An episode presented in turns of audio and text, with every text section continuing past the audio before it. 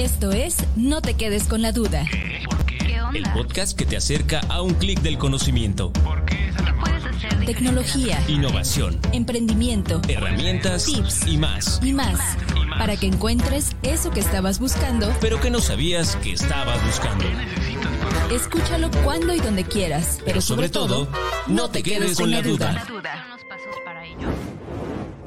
Bienvenidos a No te quedes con la duda, a un clic del conocimiento, aquí el, el podcast que busca acercar el conocimiento a cada una de las personas que nos sintonizan a través de las plataformas del Consejo de Ciencia y Tecnología del Estado de Morelos, el Museo de Ciencias del Estado de Morelos y por supuesto el, Centro Morelense de Innovación y Transferencia Tecnológica, además de las plataformas de nuestro podcast, No te quedes con la duda, en eh, Facebook, eh, Instagram, eh, Spotify, Apple Podcast, nos pueden encontrar y también en YouTube. El día de hoy, en esta, en esta emisión número 32, eh, pues vamos a hablar de genética con eh, nuestro invitado del día de hoy, Víctor Acuña Alonso, y que, bueno, esta, esta tarde nos, nos acompaña. Hola, Víctor, ¿cómo estás? Hola, ¿qué tal? Buenas tardes, gracias. Eh, pues bueno, me va a permitir presentarte al auditorio para que conozcan un poco de tu trayectoria y, y, pues bueno, iniciar la, la conversación. Eh, bueno, Víctor es antropólogo especializado en el estudio de la evolución y la historia de las poblaciones humanas a partir de su genética. Es profesor investigador de la Escuela Nacional de Antropología e Historia, donde es responsable académico de los laboratorios de genética.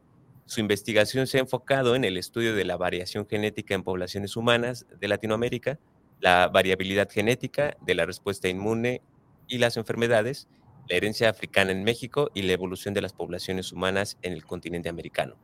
Contribución a, estos, a estas temáticas se ve reflejada en alrededor de 50 publicaciones científicas en revistas arbitradas y también ha coordinado exposiciones sobre diversos temas como la evolución biocultural del maíz, eh, genómica y evolución humana. Que bueno, que no es fácil como eh, decir, hablemos de genética ya, ¿no? O hablemos de la antropología humana y su desarrollo poblacional, pero vemos que tienes una, una, un gran respaldo académico, un gran respaldo de experiencia sobre estos temas. Eh, y primero, eh, la, la, pregunta más compleja que, que, últimamente ha vuelto a salir, ¿de, de dónde venimos? Porque por ahí dicen que venimos de, de África. Bueno, eh, claro, es una pregunta compleja porque todo depende de la perspectiva con que se mire y la temporalidad a la que nos queramos referir. Si nos vamos muy atrás en el tiempo, pues podremos encontrar eh, que tenemos eh, un ancestro en común con muchísimas especies, pero creo que en general, o sea, esta pregunta quizás se circunscribe más bien al origen del Homo sapiens anatómicamente moderno, que es como técnicamente le llamamos a, la especie humana tal cual la conocemos hoy en día eh, con algunos cambios, pero básicamente los humanos como nos vemos y como nos comportamos actualmente. Eh, en ese sentido, si, si digamos, planteamos la, la, pregunta de esa manera, efectivamente tendríamos un origen africano y esto es relevado, eh, revelado perdón, tanto por evidencias físicas y materiales que estudian la paleoantropología con, junto con otras ciencias. La paleoantropología pues es el estudio de restos fósiles que pertenecieron al linaje humano o a especies cercanas al linaje humano. Eh, entonces, hay evidencias tanto paleoantropológicas. ¿Cuáles son esas? Pues pueden ser, por ejemplo, herramientas de piedra, este, huesos humanos, huesos de animales modificados por humanos, sedimentos, es decir, suelo, donde podamos identificar actividad humana. Y otra evidencia diferente, que quizás sea más reciente, pues es la genética. La genética también ha sido importante para que entendamos un poquito mejor el proceso evolutivo humano. Y decía yo, si planteamos esa pregunta como el origen de los humanos tal cual somos hoy en día, eso nos remite a África hace unos 150 mil, 200 mil años aproximadamente. Y, es que se vuelve como, eh, digamos, hoy en una realidad eh, a, actual, hoy, hoy en, los países, ¿no? Una persona eh, le dicen, oye, es que pues, nuestro origen proviene de África, ¿no? Podríamos verlo que si esta persona está del otro lado del mundo, como es nuestro caso, se vuelve muy complejo de primera mano decir en qué momento tenemos como esta cercanía, ¿no? Si estamos del otro lado del mundo, ¿no? y de ahí partimos a que, a que pues, en, un principio, digámoslo así, tal vez la era moderna, eh, pues hoy nos, nos envuelve con, con eh, las diferencias eh, culturales, hoy vemos cómo, cómo, cómo, es el mundo en diferentes partes de México, pero, digo, perdón, partes del mundo, cómo, cómo se enriquece esta cultura y esta diferencia social o del, pues de todo el mundo, ¿no? Pero, ¿cómo podríamos ir enlazando, cómo podríamos ir viendo eh, que la genética nos une, pese a que pues, han pasado eh, muchas generaciones o que nuestra vida se, se, ve como muy distante de otras naciones o de, otros países? Sí, esto que comentas es muy interesante y creo que es difícil de repente para los genetistas o antropólogos que trabajamos estos temas, eh, regresar un poquito atrás y, ver que la percepción general, digamos, eh, de la gente puede ser que las diferencias humanas son profundas, ¿no? Eh, nosotros estamos ya más familiarizados con el hecho de que las diferencias humanas, si bien son importantes, tienen un origen reciente. Entonces, de repente tenemos que regresar un poquito atrás y hacer el ejercicio de ponernos en los zapatos de, del público general, de las personas que no están todos los días pensando en estos temas, digamos, como nosotros. Este, y claro, esto que tú dices es muy cierto.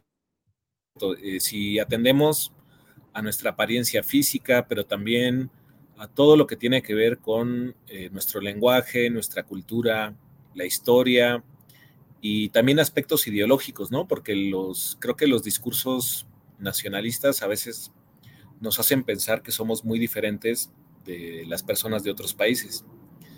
Sin embargo, cuando uno analiza datos genéticos, pues se da cuenta de que en realidad, este, si bien somos una especie con bastante variación, eh, esto no quiere decir que entre grupos humanos de diferentes lugares estemos tan diferenciados, por así decirlo.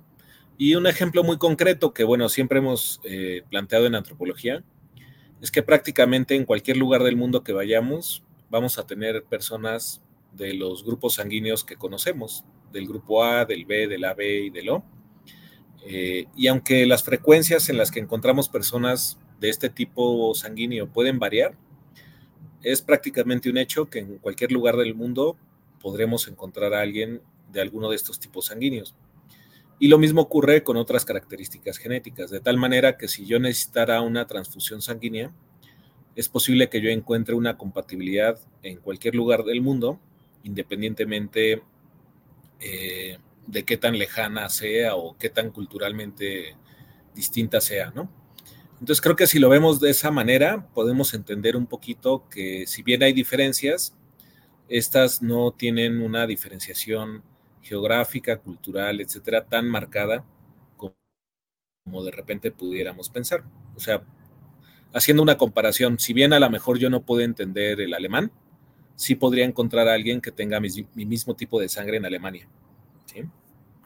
Sí, y es que eh, vamos, vamos, nos vamos construyendo, ¿no? Primero como, por decirlo así, como por, por individuos y al momento de que nos agrupamos vamos creando como estas estructuras sociales, ¿no? Vamos eh, eh, comprendiéndonos qué hacemos, qué nos gusta, qué no nos gusta. Y cuando empezamos a encontrar como, pues, estas diferencias en otros grupos, que es lo que sucede con los países, en algunas cosas vemos similitudes, en algunas cosas vemos diferencias como muy marcadas, pero que en, algún punto sobre todo si no tenemos o si nos dedicamos como a un área totalmente distinta de, la genética, ¿no? O, muy distante de la antropología, eh, se vuelve muy complejo ver las conexiones, pero ya una vez que convivimos, ya una vez que nos acercamos, encontramos que hay algo, ¿no? Eh, creo que es como, eh, pues, no, llamarlo como energía, pero se siente como una conexión eh, cultural. este, a mí me ha, tocado este, verlo de primera mano con diferentes países, personas de diferentes países como Egipto o Bahrein, que, que, su forma de interactuar entre ellos es muy similar a, la, mexicana y que mm, si nos vamos hacia la historia de México, pues, pues sí hay, una conexión, como obviamente desde la, desde, eh, pues que, que, fue colonizado México, o, bueno, eh, que fue colonizado América y se convirtió en México, eh, pues quedó cierta, cierta este, mezcla cultural. y entonces hoy podríamos ver los cercanos que estamos con otros, otros países, con otras naciones, pero eh, se vuelve eh, al principio como el choque cultural, lo que hoy conocemos como el choque cultural y la, y la comprensión cultural, ¿no? Y digamos que, ¿qué sería eh, lo que podríamos aportar hoy con la genética? O sea, si, hoy vemos como esta eh, oportunidad de ver nuestras cercanías o nuestras similitudes con otras naciones, eh, con otras culturas. Eh, ¿Qué sería lo que hoy la genética está aportando hacia, hacia, hacia la humanidad?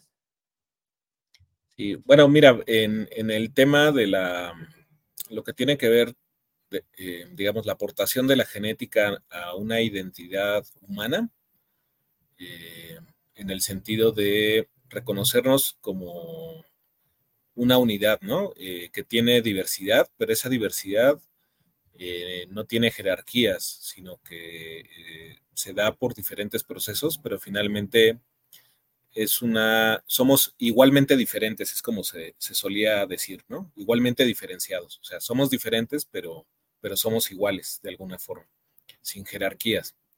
Y este proceso, pues, fue una discusión eh, que tiene raíces muy profundas, pero en el caso de la genética podemos identificar diferentes momentos en los 70s y en los 90s, donde los genetistas que ya empezaban como que a coquetear con la antropología y antropólogos que empezaban a estudiar genética, se dieron cuenta de que había efectivamente una diversidad genética mayor en África que en otros lugares y que a consecuencia de esto y de y de los orígenes recientes en África, de repente una secuencia genética que portaba alguien en Europa podía parecerse más a la secuencia de alguien de África que a la de alguien del propio continente europeo.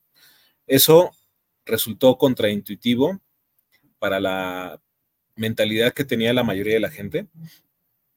Eh, y además, este, pues fue un poco escandaloso. O sea, si uno revisa en la hemeroteca, si te vas a los periódicos de aquella época, o bueno, hoy en día probablemente estén en internet, ¿no?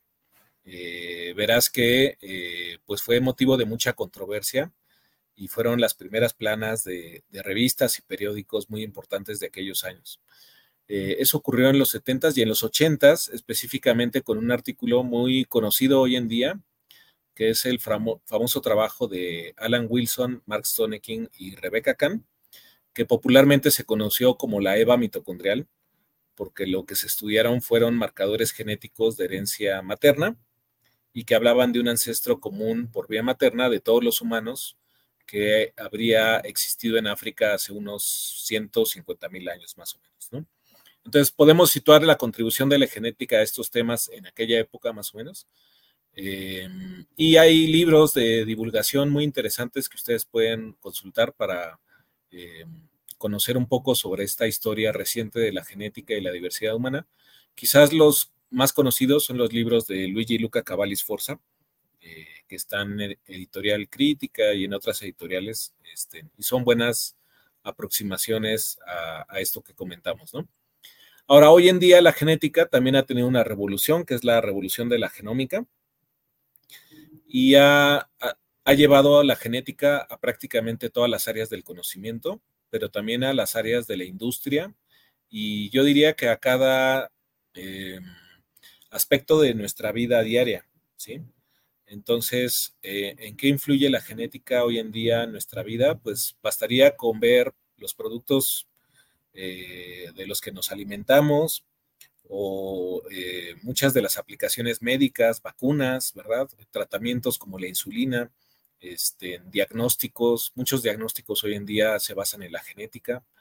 Este, también hay aspectos legales y humanitarios que, eh, en los que la genética es importante, por ejemplo, en el tema de identificar este, desaparecidos o eh, investigar procesos de, eh, violaciones de derechos humanos, etc. Entonces, la genética hoy en día influye en muchos aspectos de nuestra vida. A lo mejor a veces no somos tan conscientes de ellos, pero ya es en sí mismo todo un campo del conocimiento, pero también un campo incluso de la economía, ¿sí? Entonces cada vez es, es, más importante y por eso también al mismo tiempo que se desarrolla desde el punto de vista tecnológico y científico, es importante que también haya, como en cualquier tecnología, eh, una discusión importante sobre las implicaciones sociales y éticas y también organismos o mecanismos de regulación de todo lo que tiene que ver con la genética. Y, es que justo como lo mencionas, ¿no? Como eh, desde, desde el desarrollo económico de, esta área, eh, me acuerdo que hace unos años, em, alrededor de unos 6, 7 años, empezó, bueno, al menos en México, tal vez en el mundo un poco más, em, empezó la inversión en empresas de genética, ¿no? En, empresas que, que, ya querían o que buscaban que si querías investigar sobre sobre más información tuya, pues podías enviar una pipeta con tu saliva y, te daban información al respecto, ¿no? Y, este, este boom, que, digámoslo así, eh, hablando como del, la, del ecosistema de las startups eh, o del desarrollo de inversión en este tipo de modelos de, negocio, como que buscan la innovación, que, buscan eh, el desarrollo en temas como polémicos de alguna manera, eh, ayuda a que se desarrolle un poco rápido como eh, estas inversiones, eh, búscase que se creen eh, pues soluciones o, retos alrededor de ello, pero definitivamente es un tema también de seguridad, ¿no? Como lo mencionas. Ah, hoy en día estamos con los mismos creadores de ChatGPT que están buscando datos biométricos y crearon su aplicación y tienen este, una aplicación tipo criptomoneda a través de, tus datos biométricos, ¿no? O sea, y la llave es tu, tu información biométrica y que, y que hoy en día se ha como cuestionado mucho esto de, oye, ¿cómo, cómo vas y creas, para empezar, este, máquinas eh, que, que, pueden adquirir información biométrica y le pides a la gente que te dé su información así como gratis, ¿no? O sea, como si fuera eh, moneda de, intercambio. Em, que la verdad yo sí, yo sí entré en esta aplicación. Me llama mucho la atención como el desarrollo de, pues, de estas, estas tecnologías. Es decir, bueno, tiene que haber pruebas para ver qué viene después. Eh, pero, pero al final es información que, que, puede cambiar como muchas cosas, ¿no? Se puede e incluso ser parte de los futuros testamentos, eh, ¿no? La información genética puede ser parte de, eh, de la seguridad, ¿no? si ya hoy en día utilizamos partes de nuestro cuerpo, ¿no? Las huellas, los ojos, este, en algún momento, eh, pues también, ¿no? Utilizaremos como la sangre como medida de, seguridad más adelante o, o alguna, alguno, algún, algún elemento que, que nos identifique al 100% sí, si eres tú esa persona, ¿no? Pero, eh, digámoslo, eh, para dar como otro, hacia, hacia otros pasos, para hablar como eh, sobre el impacto en las, en las sociedades, porque hablar de genética y hablar de, mm, sí, de, lo, de quiénes somos y de dónde venimos, eh, pues sí es tocar el tema eh, de los temas sensibles, ¿no? Como el racismo, como el, eh, estas ideologías que durante mucho tiempo marcaron a, o bueno, más bien que marcaron al mundo a través de, de ser como pues sí, la, raza suprema o de ser mejores entre razas, ¿no? Eh, y que al final nos, nos demuestra que pues tenemos tanta similitud, ¿no? O sea, creo que tenemos más similitudes entre, entre seres humanos que, que diferencias, ¿no? Sí, yo creo que, bueno, mencionaste varias cosas importantes. Eh, una es que hay una industria de pruebas genéticas directas al consumidor. Eh, algunas pueden ser sobre pruebas médicas, eh, bueno, no, no médicas, pero pruebas de interés para la salud.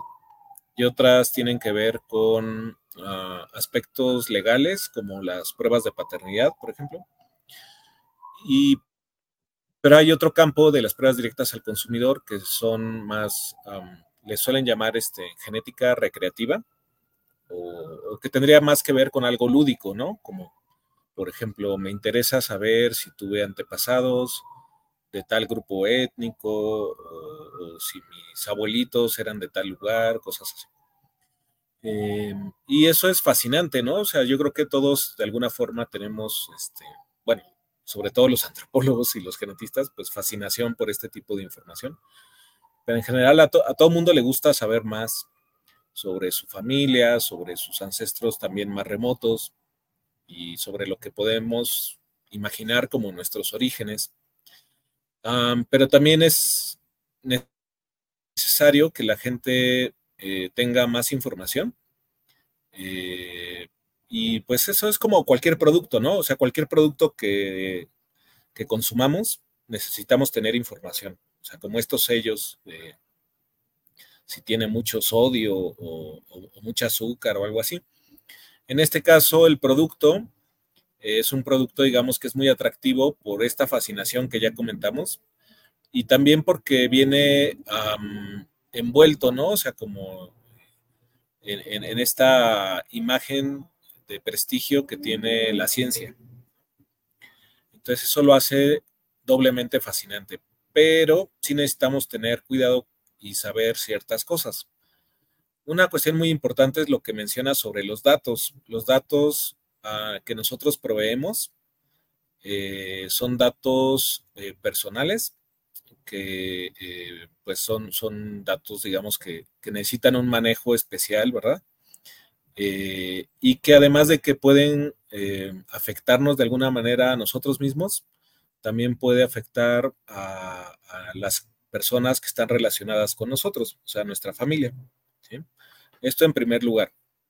Entonces puede haber implicaciones como tú bien dices, legales, por ejemplo, de repente, ¿no? En una herencia, eh, en eh, algún juicio por eh, una paternidad, este, en fin, hay, hay, varias situaciones, hay algunas incluso que son casi de, de novela, ¿no?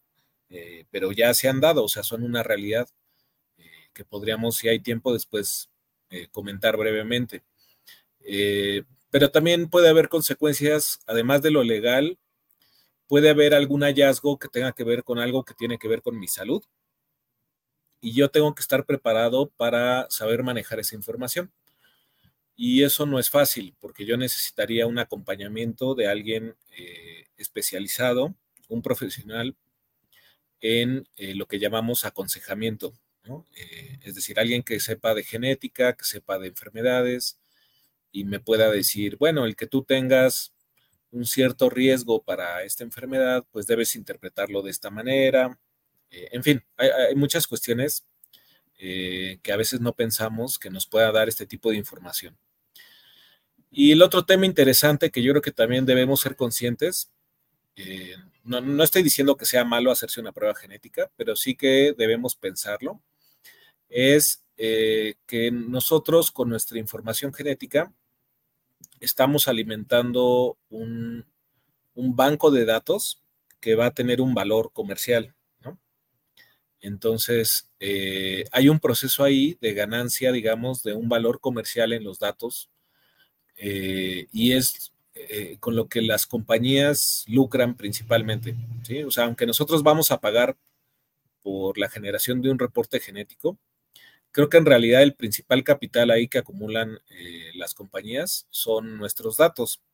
Entonces también es conveniente que pensemos en cómo queremos que se manejen nuestros propios datos, ¿sí? Porque a veces, eh, y ya se ha dado, las compañías de repente se fusionan o, eh, en fin, eh, pueden pasar nuestra información a otras compañías y al final podemos perder incluso el control un poco de eso, ¿no?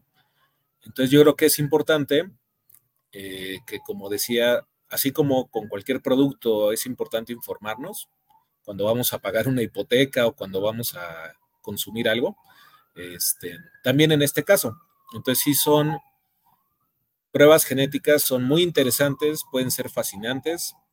A veces son incluso las nuevas redes sociales, se, establecen redes sociales a través de eh, estas páginas donde tú puedes buscar a tus primos o familiares. Este, tengo amigos que han usado estas páginas para encontrar familiares eh, de los cuales no tuvieron información este, desde que eran niños, ¿no? Eh, y hay muchas historias interesantes de ese tipo, eh, pero también hay que tener cuidado porque son datos sensibles, son datos sensibles y que hoy en día la genómica genera de manera masiva. ¿sí? Por ejemplo, los análisis que se hacen hoy en día probablemente generarán de cada uno de nosotros un promedio de un millón o dos millones de marcadores genéticos, que sería el equivalente a tener mis dos apellidos para un millón de sistemas de apellidos, ¿no? O sea, eh, eso refleja muchísima información sobre mí y sobre personas cercanas a mí. Entonces, creo que es algo que debemos pensar, eh, y más en esta época de, lo que tú comentabas de la inteligencia artificial, las redes, etcétera, ¿no? Eh, sin lugar a dudas es un desafío eh, para el futuro. Es muy emocionante y a, su vez es este, eh, algo en lo que debemos poner mucha atención. Sí, y es que em, vemos como, digamos que el, la persona que, pues está como lejos de, estos estudios, o sea, que no alcanza como a, a pues sí, el tiempo a dedicarle un poco de, calidad y decir, bueno, ¿qué onda con la genética? Libro uno, pero eh, que dice, bueno, mm, eh, necesito algo, algo de información o, que, o que, no sé, que le causa un poco de curiosidad, tal vez solo nos quedemos con lo que vemos en las películas, lo que vemos en las noticias. Em, no alcanzamos como a profundizar tanto en, el valor que eso tiene eh, y, que, y que pues sí puede, puede crear como, como situaciones a, su paso este, que, pueda generar como conflictos eh, mayúsculos, ¿no? Estoy, estoy como pensando en situaciones como, eh, sí, de robo de identidad, ¿no? Por ejemplo, por, así decirlo, eh, fraudes alrededor de, este, con esta información o, cualquier otra, otro, otro sistema. Y si nos vamos como hacia las, hacia lo más este, extremo del, del, cine, eh, muchas historias alrededor de que, no, pues, eh, encontró tus datos genéticos y esta persona que es multimillonaria necesita tu corazón, ¿no? Necesita tu hígado. O, otras, ¿no? Otras ideas alrededor de ello que, que hace, hace muchos años, o cuando se produjeron estas historias este, de ficción, pues eran eso, ¿no? Eran como visiones de, pues ahí que, salieron, ¿no? A, raíz de las primeras investigaciones, pero que que hoy en día, pues sí, hoy, hoy en día podríamos encontrar patrones este, eh, que puedan ser compatibles, ¿no? Y hoy en día se hace una investigación mucho más específica a través del ADN sobre compatibilidad de órganos y que, y que pues sí, o se puede llegar incluso al mercado negro, ¿no? O sea, pues esta información, si no la cuidamos, si no nos protegemos de la manera adecuada, podría ser realmente eh, eh, utilizada de manera, de manera negativa, ¿no? Eh, pero, eh, digámoslo, pensando, digamos, en el, en el lado positivo, em, estas herramientas que, también, que también han sido como en búsqueda de, encontrar soluciones a, grandes preguntas o a, grandes problemas, em, nos podrían llegar a dar como información sobre eh, soluciones a enfermedades crónicas, enfermedades como hereditarias, o nos podrían dar como estas respuestas a, estar prevenidos, como lo decías, ¿no? De, de hacia dónde vamos, ¿no? ¿Cuál sería el, beneficio de la genética que hoy en día está trabajando en el mundo? Sí, hay, muchísimos beneficios. Este, eh, hace dos semanas fui al Congreso eh, de Genética Humana, eh, que fue en Boca del Río, Veracruz, y tuvimos un curso de un día solo sobre genética del cáncer. Y entonces ahí hay muchas cosas interesantes, por ejemplo, conocer las diferentes formas de cáncer hereditario en nuestra población. Eh, puede ser muy benéfico porque nos permite tener estrategias de costo y beneficio para un diagnóstico más, más rápido, más oportuno y tratamientos más específicos. Em, y eso pasa mucho con casi todas las enfermedades hereditarias. Eh, Aquí cruzando el periférico, aquí en la Ciudad de México, está el Instituto Nacional de Pediatría, donde también eh, colaboramos un poco en entender la distribución de algunas enfermedades hereditarias, eh, que por sus características pues son difíciles de diagnosticar, entonces muchas veces no se diagnostican a, tiempo o ni siquiera se diagnostican y eso impide eh, pues tener políticas de salud pública y sobre todo lo que impide es tratar a los pacientes de manera adecuada, ¿no? Entonces, hay muchísimos beneficios en el tema de las enfermedades.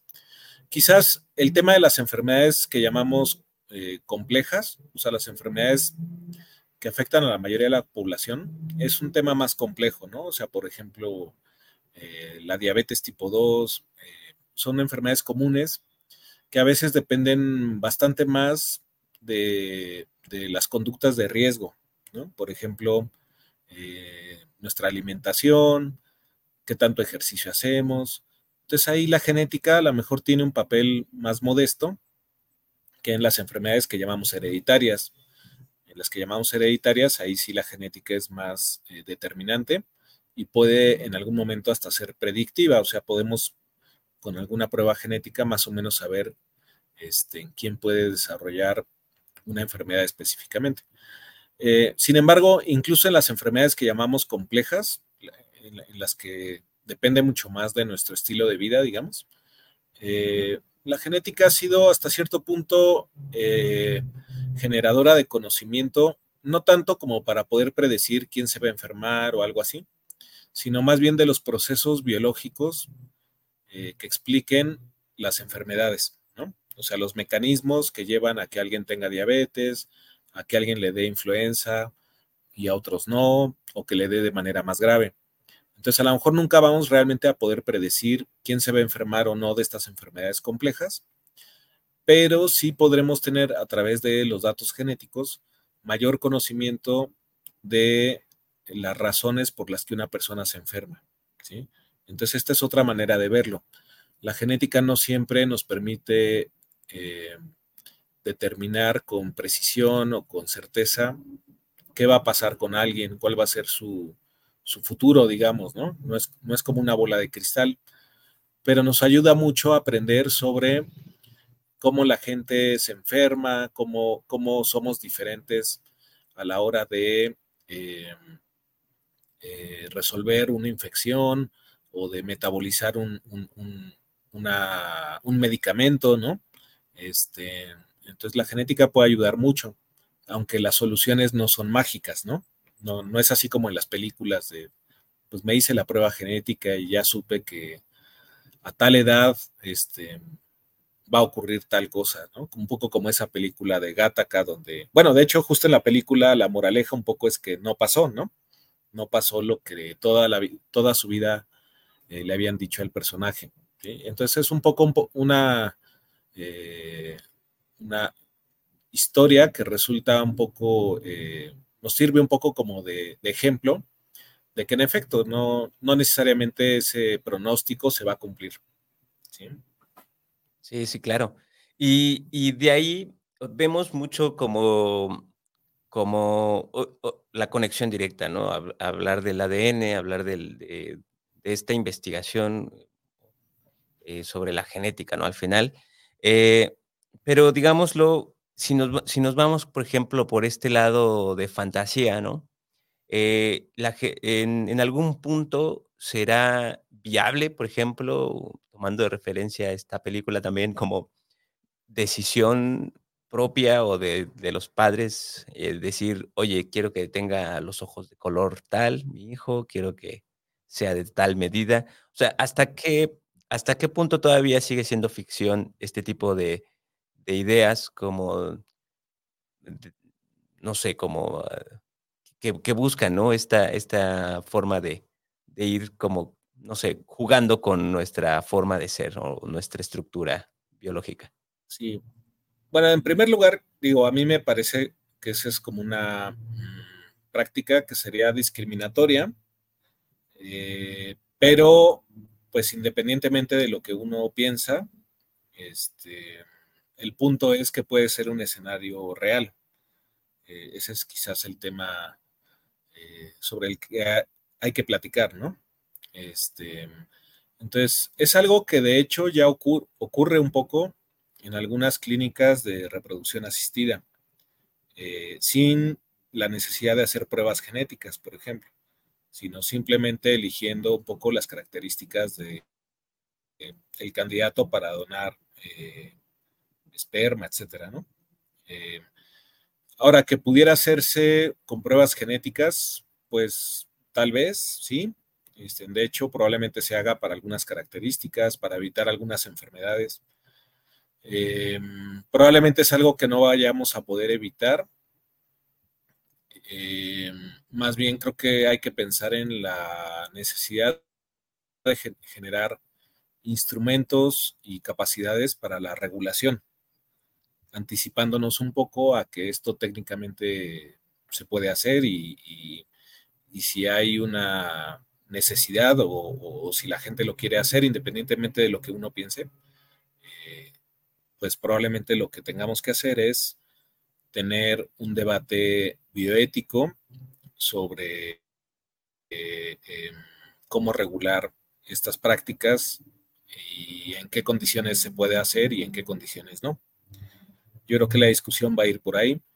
Eh, entonces, creo que es un tema muy interesante porque pues sí estaría un poco eh, tocando un, un, un, asunto muy delicado que es incluso cómo podemos ser en el futuro, ¿verdad? Porque ya habría ahí eh, algo que en la genética fue importante en sus orígenes y que fue muy, muy negativo, fue una práctica este, eh, condenable desde muchos puntos de vista, que fue la eugenesia, ¿no?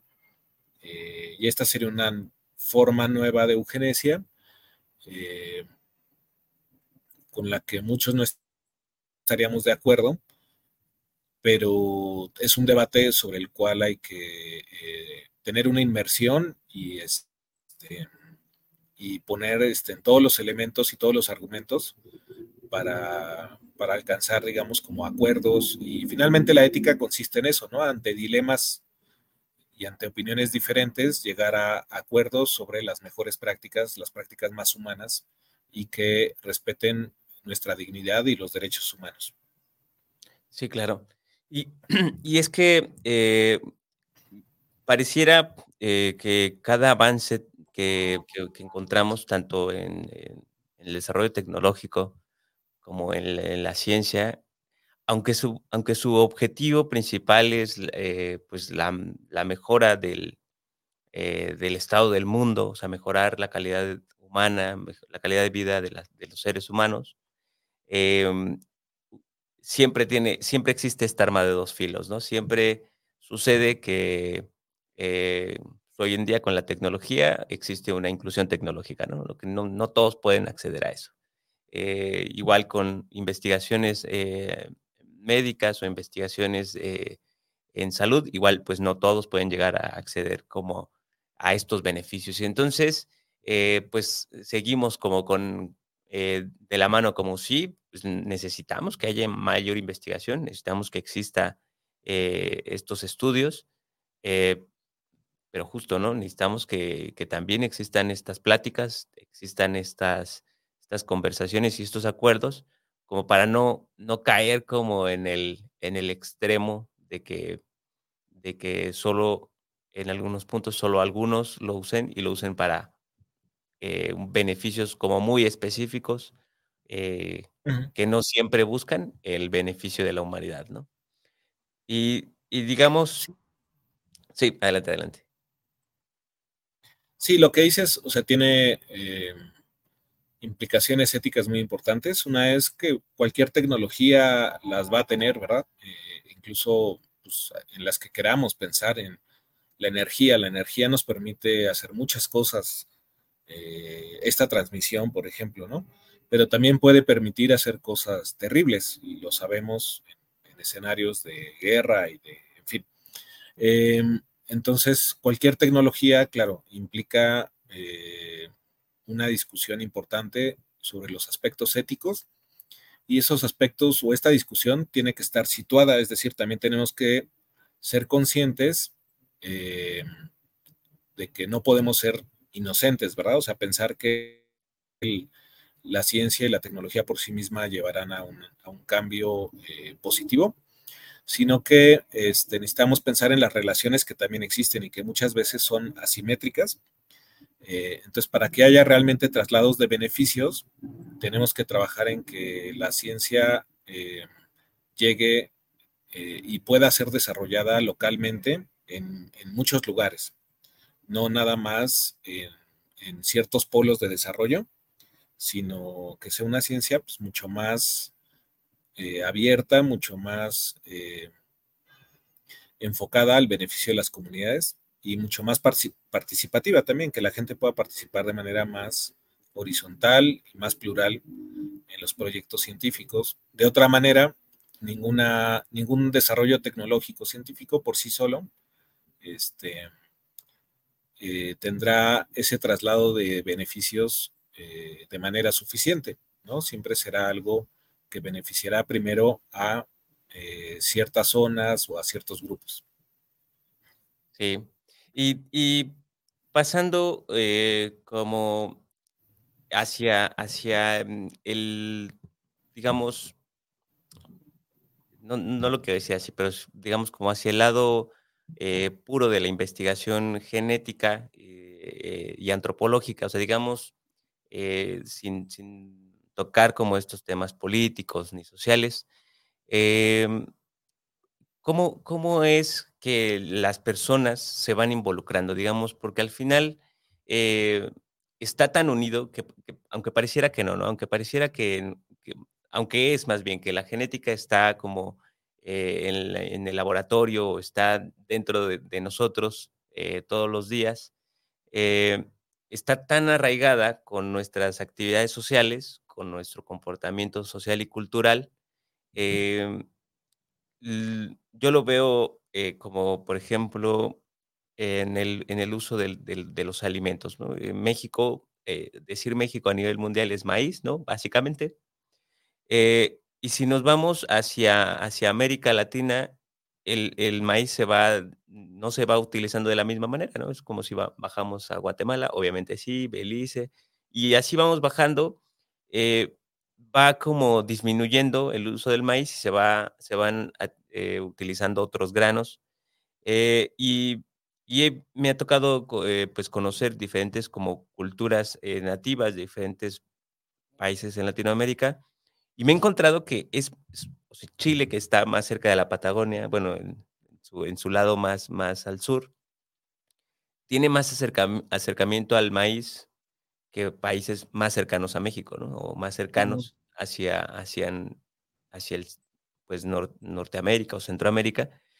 Y, y cuando vemos eh, historias de otros países, igual existe el maíz también está involucrado, ¿no? dentro, dentro de su cultura. Y, no sé por qué razón, eh, si, si, sea la misma, las mismas distancias geográficas eh, que nos hacen parecer tan separados tan ajenos hacia, la, hacia nuestra propia genética, hacia nuestros orígenes o hacia nuestra conexión, em, que preferimos eh, darle mayor peso a estas diferencias que a las similitudes. Digamos, eh, ¿qué tanto las, las sociedades se van como percatando o es algo como que simplemente lo, ignoran como grupos sociales, como esta, esta, este desarrollo genético o esta investigación genética? Bueno, en el caso del maíz, pues es interesante porque nos habla de un patrimonio genético que se generó a través del proceso de domesticación y podríamos incluso imaginar este proceso de domesticación como el inicio de, la genética aplicada de alguna forma.